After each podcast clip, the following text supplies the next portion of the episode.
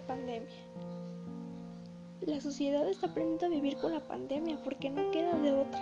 Los hogares y las empresas, tras la dura experiencia de la primera ola de COVID, están adecuando su actividad a esta nueva normalidad que se prolongará hasta que las vacunas estén distribuidas de forma masiva. Eso supone nuevas formas de consumo, cambio de hábitos y diferentes vías de trabajo.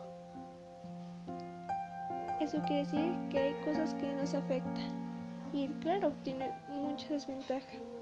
La pandemia, las medidas de confinamiento y múltiples consecuencias puede provocarnos fácilmente ansiedad y depresión. Para afrontar estos síntomas, los organismos de la salud proporcionan algunas recomendaciones como no escuchar repetidamente noticias sobre la pandemia. Sin embargo, esas recomendaciones se basan en estudios previos sobre experiencias diferentes de la crisis actual de coronavirus, para conocer qué efectos psicológicos nos provoca la pandemia, así como para saber qué podemos hacer para mitigarlos. Necesitamos nuevos estudios realizados. En el momento actual, ya se han publicado algunos de los estudios. Eh, durante el confinamiento de abril se realizó una encuesta a 5.000 personas para evaluar el grado de ansiedad y depresión, así como la frecuencia con la que los participantes realizaban varias conductas, como seguir una rutina o mantener una dieta equilibrada. Dos de las terceras partes reportaron síntomas de ansiedad o depresión, mostrando el estrago de la pandemia COVID-19 en la salud mental.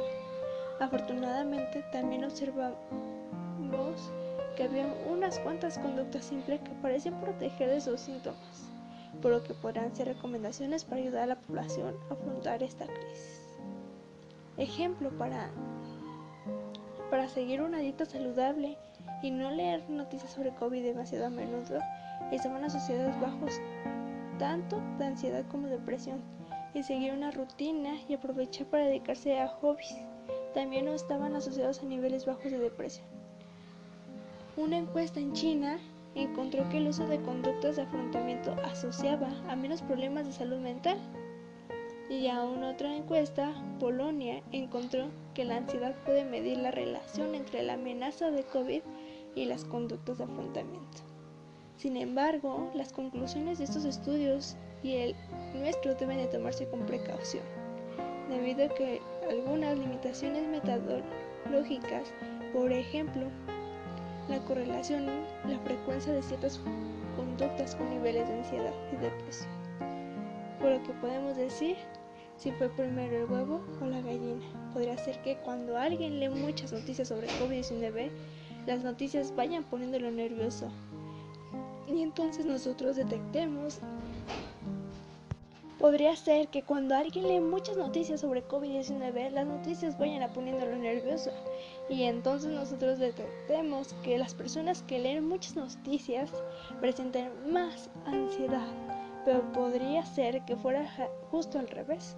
Por eso cuando alguien está nervioso pensando en el COVID-19, decida leer más noticias para intentarse calmarse. Y entonces nosotros detectemos que la persona con más ansiedad lee muchas noticias.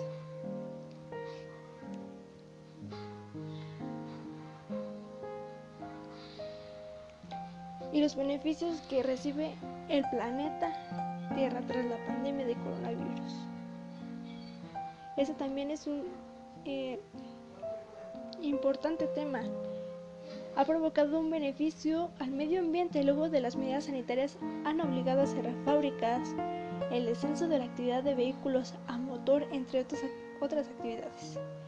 La baja cantidad de personas en las calles también ha evitado la excesiva producción de basura y contaminación en las calles. De hecho, en el norte de Italia se ha producido una mejoría drástica en la calidad del aire,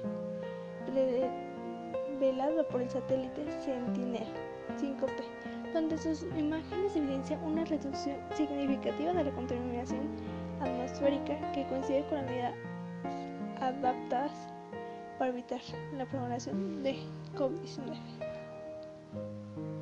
En varias eh, ciudades de Europa gozan de aire más limpio, Por su parte, las ciudades de Madrid y Barcelona en España han gozado de beneficios para el medio ambiente. En la capital del país ibérico se ha reducido la contaminación atmosférica en un 35%, según los datos del sistema de vigilancia. En China también mejora la calidad del aire. En la provincia de Hubei, el promedio de días sin contaminación atmosférica aumentó un 21.5% en comparación con las mismas fechas en el 2019, afirmó un informe del Ministerio de Ecología y Ambiente en China. Y nada más que menos que esto nos ha dejado una gran experiencia. La adaptación a la pandemia nos ha dejado también utilizar la tecnología. Últimamente en nuestras clases, en nuestra vida cotidiana he utilizado la tecnología.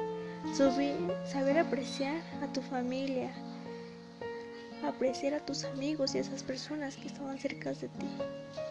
Que lo material está de más, porque lo más importante ahora es volver a la normalidad, pero todos completos.